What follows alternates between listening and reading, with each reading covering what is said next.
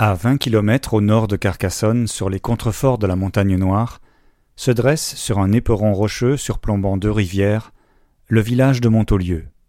Au lieu économique de l'Aude jusqu'à la fin du XIXe siècle, Montaulieu a périclité dans les années 1980, jusqu'à ce qu'un relieur belge refonde la commune dépeuplée pour en faire le village du livre.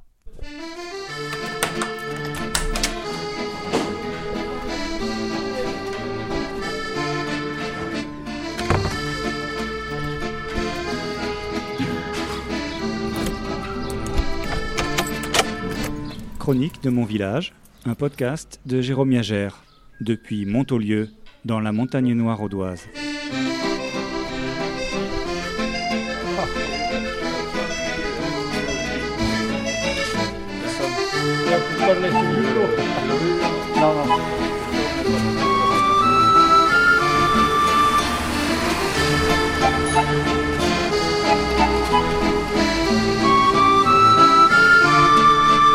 Il y a quelques années, Henri Foch a sans doute fait faire un grand pas de plus à Montaulieu, en s'impliquant financièrement dans la venue de la collection Cérès Franco. Après avoir racheté l'ancienne coopérative viticole, transformée d'abord par un antiquaire puis par un éditeur de livres d'artistes, il l'a cédé à un groupement d'intérêt public auquel participe la région Occitanie et Carcassonne Aglo. Nous avons rencontré le mécène Henri Foch dans sa demeure du Petit Versailles, à l'entrée du village de Montaulieu. Il nous dit tout sur son château, ses liens avec la montagne noire, avec la collectionneuse Cérès Franco et avec l'art en général. Euh, je ne suis pas montolivain, puisque en fait, moi, mon attache euh, familiale euh, dans le coin, c'est à Saint-Denis. Oui. C'est pas très loin. où mon arrière-grand-père avait fait construire une maison en 1924.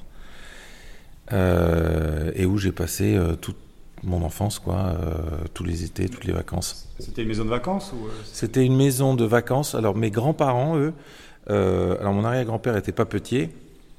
Mon grand-père a pris la suite à Toulouse, bien qu'il était euh, ingénieur, mais voilà, il a épousé une carcassonnaise qui dont le père avait une papeterie, et donc il a repris la papeterie familiale. Ils habitaient à Toulouse, mon père était donc toulousain, mon grand-père était de Béziers, ma grand-mère de Carcassonne, donc il y a un ancrage local, et ils avaient une maison d'été à Saint-Denis, puisqu'à Toulouse, euh, il faisait chaud l'été, donc euh, il venait prendre le frais dans la montagne noire. Et donc moi, j'ai passé tous mes étés depuis, euh, depuis 62 ans. Et puis, en 2008,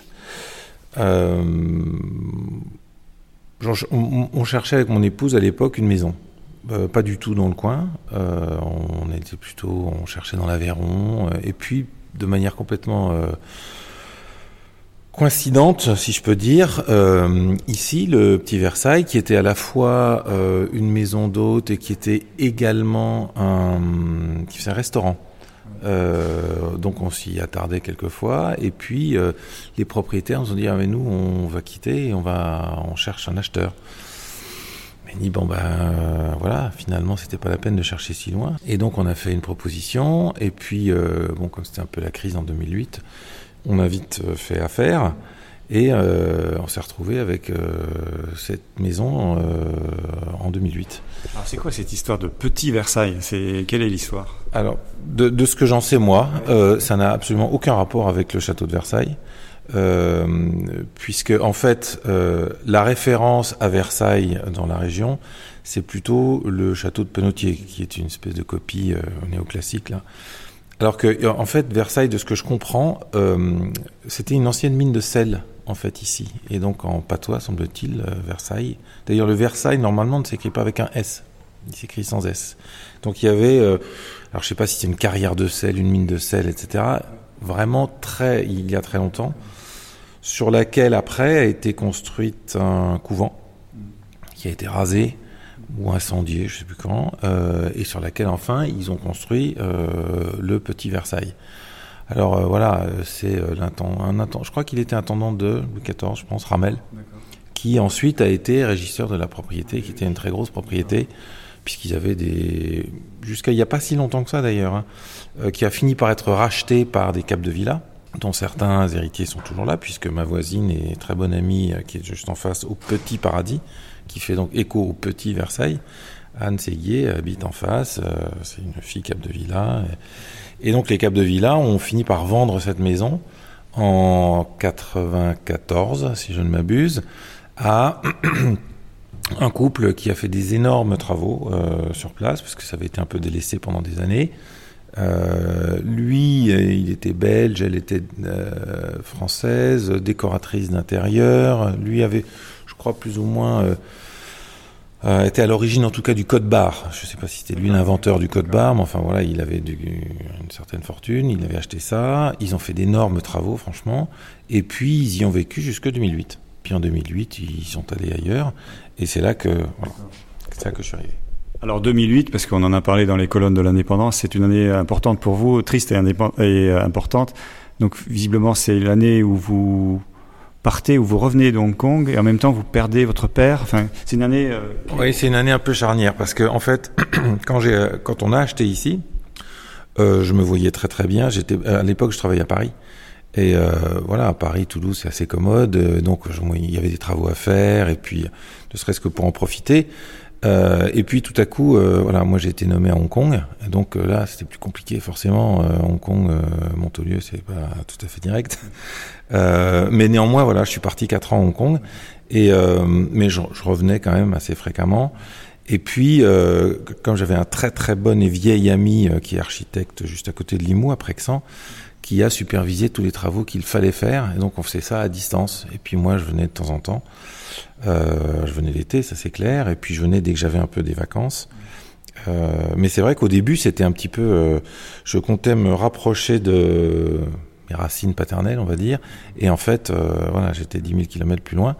Et oui, et 2008, c'est une année assez triste puisque j'ai perdu mon père en avril. voilà, qui n'a donc jamais, qui n'a jamais mis les pieds ici. mais bon, c'est la vie. Après, il faut peut-être expliquer ce que vous faites dans la vie. Euh. Alors, ce, que je, alors ce que je faisais, euh, ce que je faisais dans la vie, euh, euh moi, j'ai travaillé dans la finance un peu par euh, par hasard, et puis et puis après un peu plus que par hasard. et j'étais notamment, je travaillais sur les marchés financiers. Donc j'étais ce qu'on pourrait communément appeler un sale spéculateur pour le compte de banque. En fait, je dirigeais les activités de marché du groupe BNP Paribas en Asie, Asie Pacifique et Japon. Euh, et puis ensuite euh, à Londres euh, pendant quatre ans. Et puis, et puis, et puis, j'en ai marre. J'en ai eu beaucoup. Vraiment, j'en ai eu marre. Euh, je pense que, à vrai dire, euh, euh, je crois que moi, ce qui me tenait à cœur, c'était, c'était les marchés, pas tellement la banque, et encore moins ceux qui y travaillaient. Et pourquoi les marchés? Parce que je trouvais ça assez fascinant d'essayer de deviner ce qui va se passer, de parier que peut-être on aura raison ou peut-être on aura tort aussi. C'est une bonne école d'humilité parce qu'on prend beaucoup de claques. Euh, mais à un moment donné, le, la coexistence avec euh, mes congénères dans la banque était devenue impossible parce que je pense que euh, j'avais urgemment besoin de me retrouver et de me retrouver quelque part où je me sentirais chez moi en fait. Euh, et donc en 2015, ça a été encore une autre année charnière celle-là, puisque j'ai quitté la banque, donc j'ai abandonné ma carrière. Euh, bon, on dit toujours qu'il faut pas faire le match de trop. Euh, ok, donc j'ai pas fait le match de trop. Euh, je suis parti. Euh, C'était une grande année de remise en cause aussi pour moi. je me suis séparé de ma femme après 40 ans de mariage, ce qui n'est pas une petite épreuve. et puis je me suis installé ici. Voilà, en fait, euh, je pense que tout le monde cherche un peu à trouver euh, l'endroit qui est vraiment son endroit, et, euh, et moi je l'ai trouvé là. Ouais. Voilà. Vous l'avez trouvé ici, oui. Qu'est-ce voilà. qui, bah, en, en, dehors de la maison, qu'est-ce qui... Bah, il euh, y a une. Alors, bon, c'est très beau. À vrai dire, je me sens pas totalement propriétaire de l'endroit. C'est-à-dire que voilà, euh, j'y resterai un nombre d'années qu'on ne connaît pas encore, mais euh, on se sent un petit peu obligé d'être à la hauteur. Euh, C'est-à-dire que c'est très beau, il y a eu beaucoup de travail qui a été fait pendant des années et des années et des années. Donc, euh, donc je continue, on a fait beaucoup de travaux de rénovation, d'embellissement. J'ai décidé aussi de l'ouvrir un peu plus, puisqu'avant, pendant les, du temps des prédécesseurs, ils étaient assez recroquevillés sur eux-mêmes. Donc là, on l'a ouvert, on organise des concerts dans le cadre des Cabardiaises, on a fait des expositions euh, de, des œuvres de Jean-Pierre Potou notamment, et je suis décidé à continuer, continuer de faire ça, puisque je pense qu'en fait, c'est enfin, ça fait partie du patrimoine montolivain, quoi. Donc c'est pas un truc que, que je m'approprie de manière totalement égoïste, je devrais dire. Donc euh, voilà, l'idée c'est de, c'est de l'ouvrir. Donc euh, pour répondre à la question, oui, d'abord c'est très très beau. Euh, moi, tous les matins, quand je me réveille et que je suis là, je me dis que j'ai vraiment énormément de chance. et donc, il faut être à la hauteur de sa chance, quoi. Voilà. Bon, et alors maintenant, on peut carrément dire chapitre 2. Que vient faire Cérès Franco là-dedans? ouais. Alors, Cérès Franco, alors ça, c'est encore une autre coïncidence parce que euh, moi, mon ex-épouse euh, s'intéressait beaucoup à la peinture et à l'art, et elle connaissait quelques galeristes à Paris, dont, euh, par ricochet, Dominique Paula Dardouin, fille de Cérès Franco. Donc j'ai été amené à la rencontrer, elle avait sa galerie rue Quincampoix, on y allait, des vernissages, on a commencé à collectionner un petit peu quelques toiles, et puis en 2013, euh, l'histoire de la, de la donation de, de Cérès Franco à la ville de, Carcassonne euh, semblait un truc qui était absolument génial puisque Cérès s'était installée à la Grâce, elle avait toutes ses, toutes ses toiles, on ne sait plus combien il y en a d'ailleurs, 2500, 3000, enfin bon, c'est un tel foutoir son truc.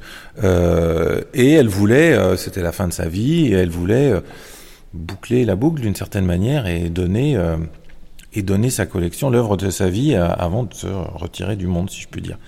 Et donc, euh, voilà, il y avait Pérez, maire de Carcassonne, il y avait un Attarlier, président de Carcassonne Aglo. Je me souviens, il y avait une très belle cérémonie pour l'inauguration au musée des Beaux-Arts à Carcassonne. Et puis là, patatras, les élections de 2014, le retour de, de l'actuel maire d'ailleurs, euh, qui vient de se faire élire, euh, Lara, qui lui ne trouvait aucun intérêt dans la collection et qui de manière assez peu courtoise, a dit qu'il voulait pas entendre parler de ce, truc-là. Et donc CRS s'est retrouvé avec euh, sa collection, euh, un effet boomerang là, qui, lui est revenu. Et donc euh, qu'en faire quoi? Alors moi j'aime j'aime beaucoup ce qu'elle ce qu'elle a collectionné. J'aime pas tout ce qu'elle a collectionné. Il y a des trucs que je trouve épouvantables, mais il y a des trucs qui sont très beaux quand même. Enfin que moi qui me parlent en tout cas. Et puis la personnalité de Cérès Franco, qui est quand même une femme poignée d'un caractère absolument incroyable, insubmersible, à hein, 95 ans, et, euh, défendant des causes euh, véritablement euh, avec beaucoup de conviction. Enfin, on avait fait une exposition sur euh, les visionnaires. Euh, voilà, elle défendait les artistes qui venaient derrière le rideau de fer, elle défendait les artistes qui venaient des dictatures latino-américaines. Bon, euh, tout ça, voilà, ça, ça parlait un peu peut-être à ma flamme rebelle entre guillemets. Euh, et donc, euh, je me suis dit, à cette époque-là, il y avait le couple Coquelet qui avait acheté la, coopérative, Cérès Franco. Qu'est-ce qu'ils faisaient? Alors, les Coquelet, ils, alors, ils étaient collectionneurs. Ils venaient des Ardennes où ils avaient déjà monté une, une galerie, un centre d'exposition euh, et d'art. Euh, ils avaient acheté une maison à Montaulieu, dans la rue qui mène à l'église, là. Euh, et ils avaient acheté et fait de, très importants travaux dans la coopérative et ils en faisaient un lieu d'exposition, un lieu d'art, de, poésie. Il y avait un très beau projet, mais je pense qu'ils se sont lassés euh, parce qu'ils ils ont sollicité pas mal d'aide, tout ça c'est très coûteux. Et je crois que euh, dans la forme, ils s'y sont pas très bien pris. C'est-à-dire qu'ils se sont mis à dos assez rapidement pas mal d'intervenants locaux. Et après, ils se sont réfugiés un peu sur eux-mêmes en disant bon, écoutez, on est incompris puisqu'on a affaire à des gens qui ne voient pas l'intérêt de notre quête. Et donc, ils ont mis le bâtiment en vente. Et donc, euh, je me suis dit ben voilà, euh, on, on, cherche un lieu pour euh, truc, ce machin est à vendre. Euh, en plus, il est en parfait état, il suffisait d'accrocher des tableaux. Euh, on leur rend jamais assez grâce aux coquelets. Euh, S'il n'y avait pas eu les coquelets, il n'y aurait rien de tout ça, je pense. Hein. Et donc, je dit, bon, ben voilà, je vais aller les voir et, on va commencer à discuter. Et donc, ça a été très rapide et très plaisant, puisque quand... D'abord, eux, ils avaient vraiment envie de partir. Donc ça, ça a aidé.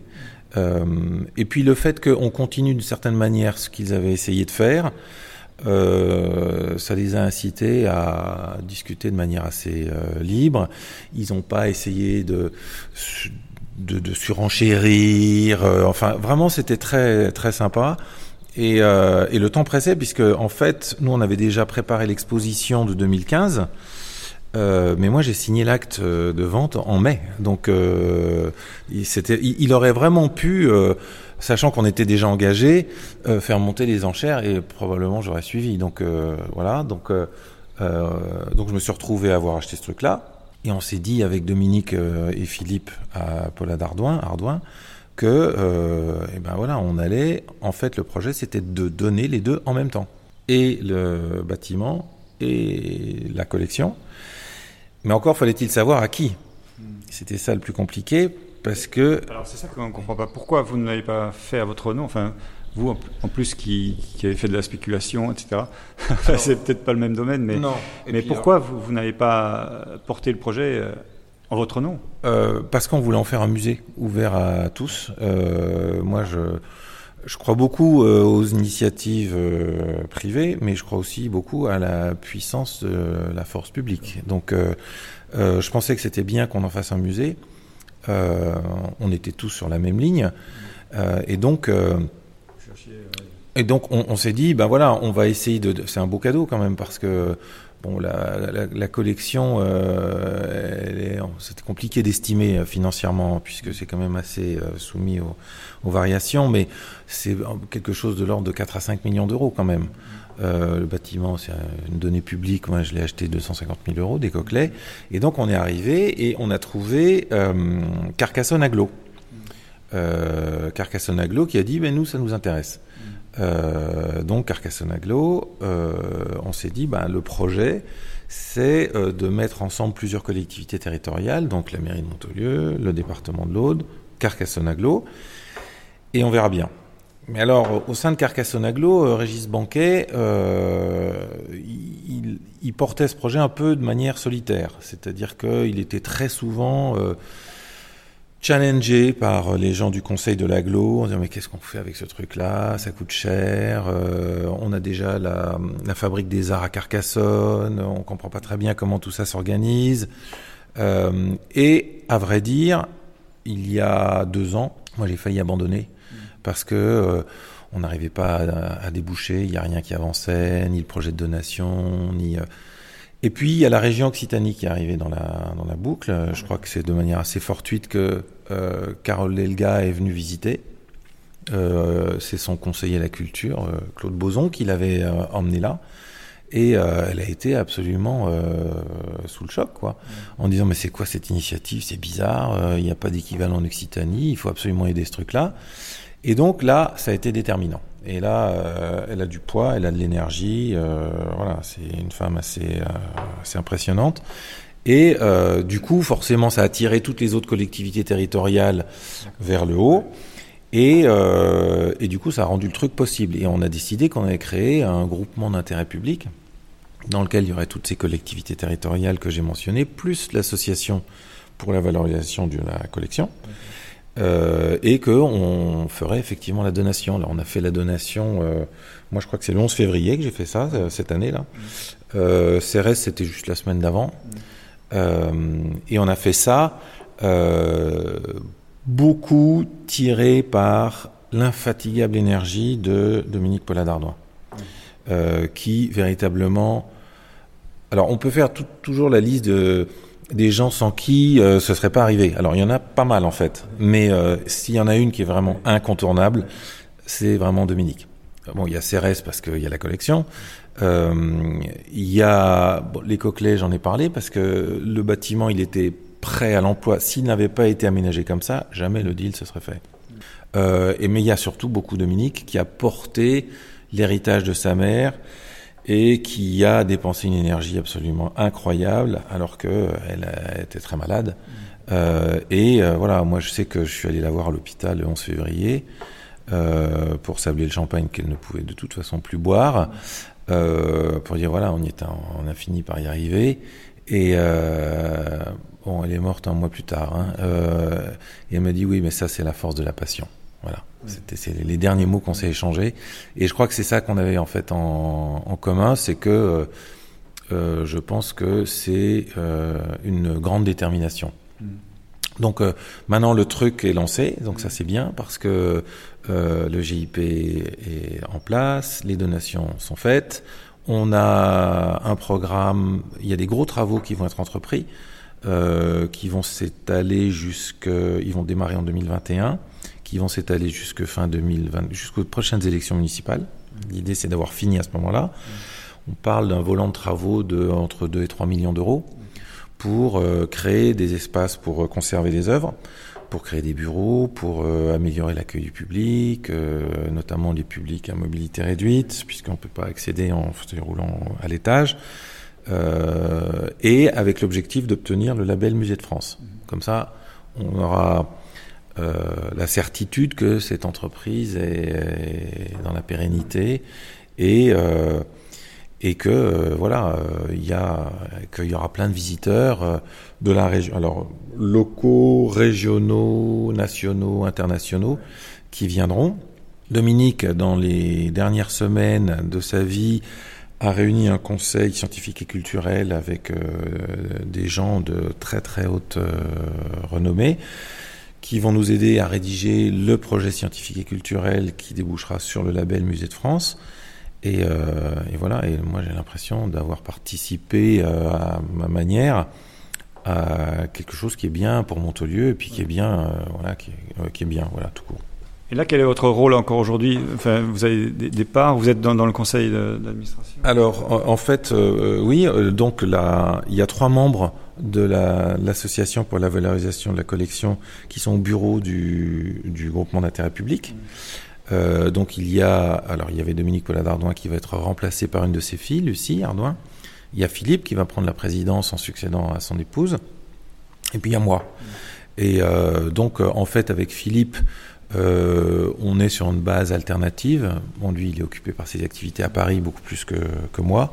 Donc, quand il peut venir, il vient. Quand il peut pas venir, j'y vais. Donc, voilà, on est parfaitement alignés de toute façon. et notamment, il va y avoir à, prendre un certain nombre de décisions pour euh, bah, notamment toutes les, tous les travaux qu'on va faire qu'on va faire faire. Mm. Donc euh, voilà, appel d'offres, etc. Donc euh, on va participer activement. Participer également à la ligne éditoriale, si je puis dire. Donc qu'est-ce qu'on va exposer avec l'appui du Conseil scientifique et culturel?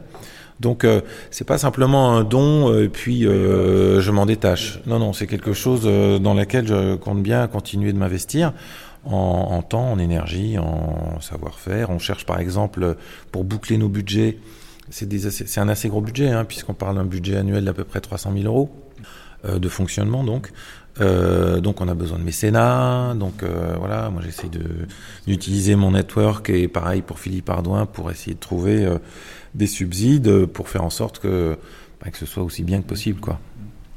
Et votre relation à l'art, parce que donc on voit certaines pièces ici, donc il y a euh, Potou, il y a à la tête de, je sais pas si ça c'est pas directement de l'art, mais euh, voilà, qu'est-ce qui, qu'est-ce qui vous avez fait entrer dans la galerie euh, rue Quincampoix et qu'est-ce qui, qu'est-ce qui vous intéresse dans l'art Quel type d'art Alors moi, j'ai pas du tout, j'ai pas du tout. Je demande ça parce que dans, dans l'article donc que vous avez consacré à l'indépendant, donc à mon confrère Patrick Bessode.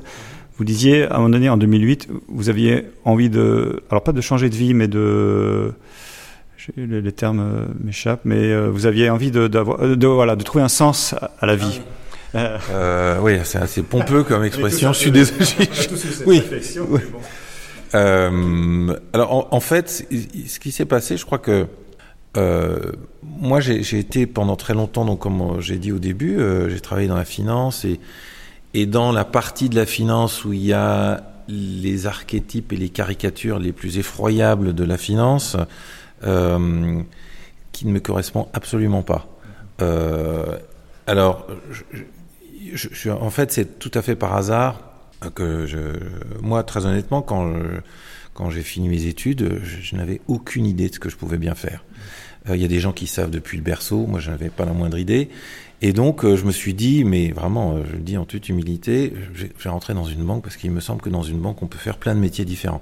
Alors j'en ai fait quelques-uns qui m'ont profondément ennuyé, jusqu'au jour où, par total hasard, je suis rentré dans une salle des marchés. Et là, le truc m'a un petit peu euh, fasciné.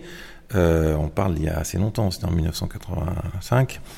C'était pas encore du tout à la mode. Hein. Euh, moi, je me souviens que sur le floor, avec tous les opérateurs, là, j'étais le seul qui avait, qui avait mon bac. Donc les types, c'était vraiment des autodidactes, etc. Donc euh, bon, voilà, j'ai gravi les échelons progressivement, j'ai changé de banque, j'étais dans les banques américaines, je suis revenu, etc. Mais je voyais bien que quand on passe son temps, euh, moi je sais pas, je voyageais 140 jours par an, on est littéralement focalisé sur la performance, le résultat, etc. On est entouré de gens euh, qui euh, sont pareils. Euh, il y a quand même quelque chose qui tire tout le monde, c'est le gain, c'est l'argent, les bonus, le statut, etc., etc.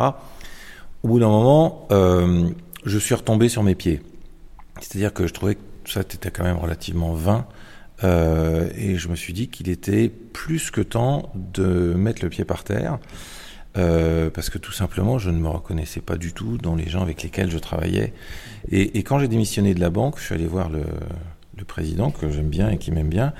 Il m'a dit mais au fond, vous avez rien à voir avec tous ces gens-là. Je dis bah je pense qu'effectivement, j'ai pas grand-chose à voir. Et j'ai retrouvé un petit peu de ce que euh, je pense j'étais plus jeune, c'est-à-dire bah, quelqu'un qui est peut-être un peu plus euh, je dirais pas contemplatif, mais voilà. Euh, je crois que ce que je voulais, en fait, c'était me réapproprier du temps. C'est-à-dire que j'étais hors d'haleine, en fait. Courir sans arrêt, sans arrêt, sans arrêt, sans arrêt. À peine on a fini un budget, il faut faire le prochain. À peine on saute dans un avion, il faut prendre le suivant. Je, à un moment donné, je dis, voilà, stop, je veux m'arrêter et prendre le temps de euh, bah, j'adore la nature et, euh, et de regarder. Quand on regarde forcément le cheminement il est assez direct vers l'art. Euh, il y a des choses que j'ai pas du tout un background académique d'un point de vue euh, artistique euh, mais peut-être j'ai un bon œil ou en tout cas c'est ce que disait Dominique quand elle m'a fait visiter la première fois les maisons à la Grâce ça j'aime ça j'aime pas du tout ça j'aime voilà je sais en fait modestement pourquoi j'aime ce que j'aime. Voilà. Mais euh, donc ça peut être des choses très variées. J'adore ce que fait Jean-Pierre Potou, voilà, euh, moi, voilà de Montelieu. Non mais j'adore Jean-Pierre déjà pour commencer et donc j'adore ce qu'il fait. Euh, et je trouve que euh, et j'adore un certain nombre de d'œuvres qui sont exposées euh, à la collection euh, Cérès. J'adore les ex-voto brésiliens, euh, j'adore Macréo. Il y en a pas mal que j'aime bien, il y en a que j'aime beaucoup moins. Donc, euh, euh, je crois que ce truc-là, plus on plus on regarde, plus on aime, plus on aime, plus on regarde, et c'est une espèce de c'est une espèce de de, de spirale vertueuse hein, qui fait que voilà, c'est pas tel moi le le processus de comment les artistes font, etc. Voilà, ça m'a, ça, c'est pas ce qui m'intéresse le plus. Euh, ce qui m'intéresse, c'est véritablement, c'est l'impression, le, le, choc, le coup de cœur, quoi. Le, voilà. Et voilà, quoi. Donc, euh, c'est ce ouais, qui m'a. Un profil que, le, le, que les lecteurs ou le, le grand public ne, ne cerne pas toujours. J'ai eu l'occasion de rencontrer Jacques Fonte, le collectionneur perpignanais qui avait exposé à, enfin, qui avait exposé, qui avait prêté certaines de ces, des œuvres de son fonds à, au musée euh, de Carcassonne justement. Mmh. Et euh, des proches de Jacques Fonte me disaient qu'en fait, il, il, cherchait même pas à les revendre. Enfin, si, parfois il les revendait pour en acheter d'autres, etc. Mmh. Mais qu'en fait, il accrochait ça chez lui et, et il était tout, tout content de pouvoir les regarder. Et c'était pas du tout le but de comme euh, je sais pas Bernard Arnault ou des, des, des très ah grands oui, financiers non, non, de, de, de revendre ou de voilà ou d'acheter d'investir non non non oui oui alors moi j'ai pas du tout euh, j'ai pas du tout cette démarche là alors au, autant je sais à peu près en quoi consiste la spéculation euh, voilà ça, je, vois très bien en quoi ça consiste mais alors pour moi l'art est absolument hors sujet de ce point de vue là voilà donc euh, euh, moi j'ai acheté des j'ai acheté des choses euh, euh, on m'a on m'a offert aussi des choses, mais j'ai absolument pas la moindre intention de les revendre. Euh, donc voilà, c'est pas c'est pas c'est pas du tout cette perspective là. C'est vraiment bah, c'est juste l'amour du beau, quoi. Voilà, tout simplement, pour le dire de manière un peu euh, spectaculaire.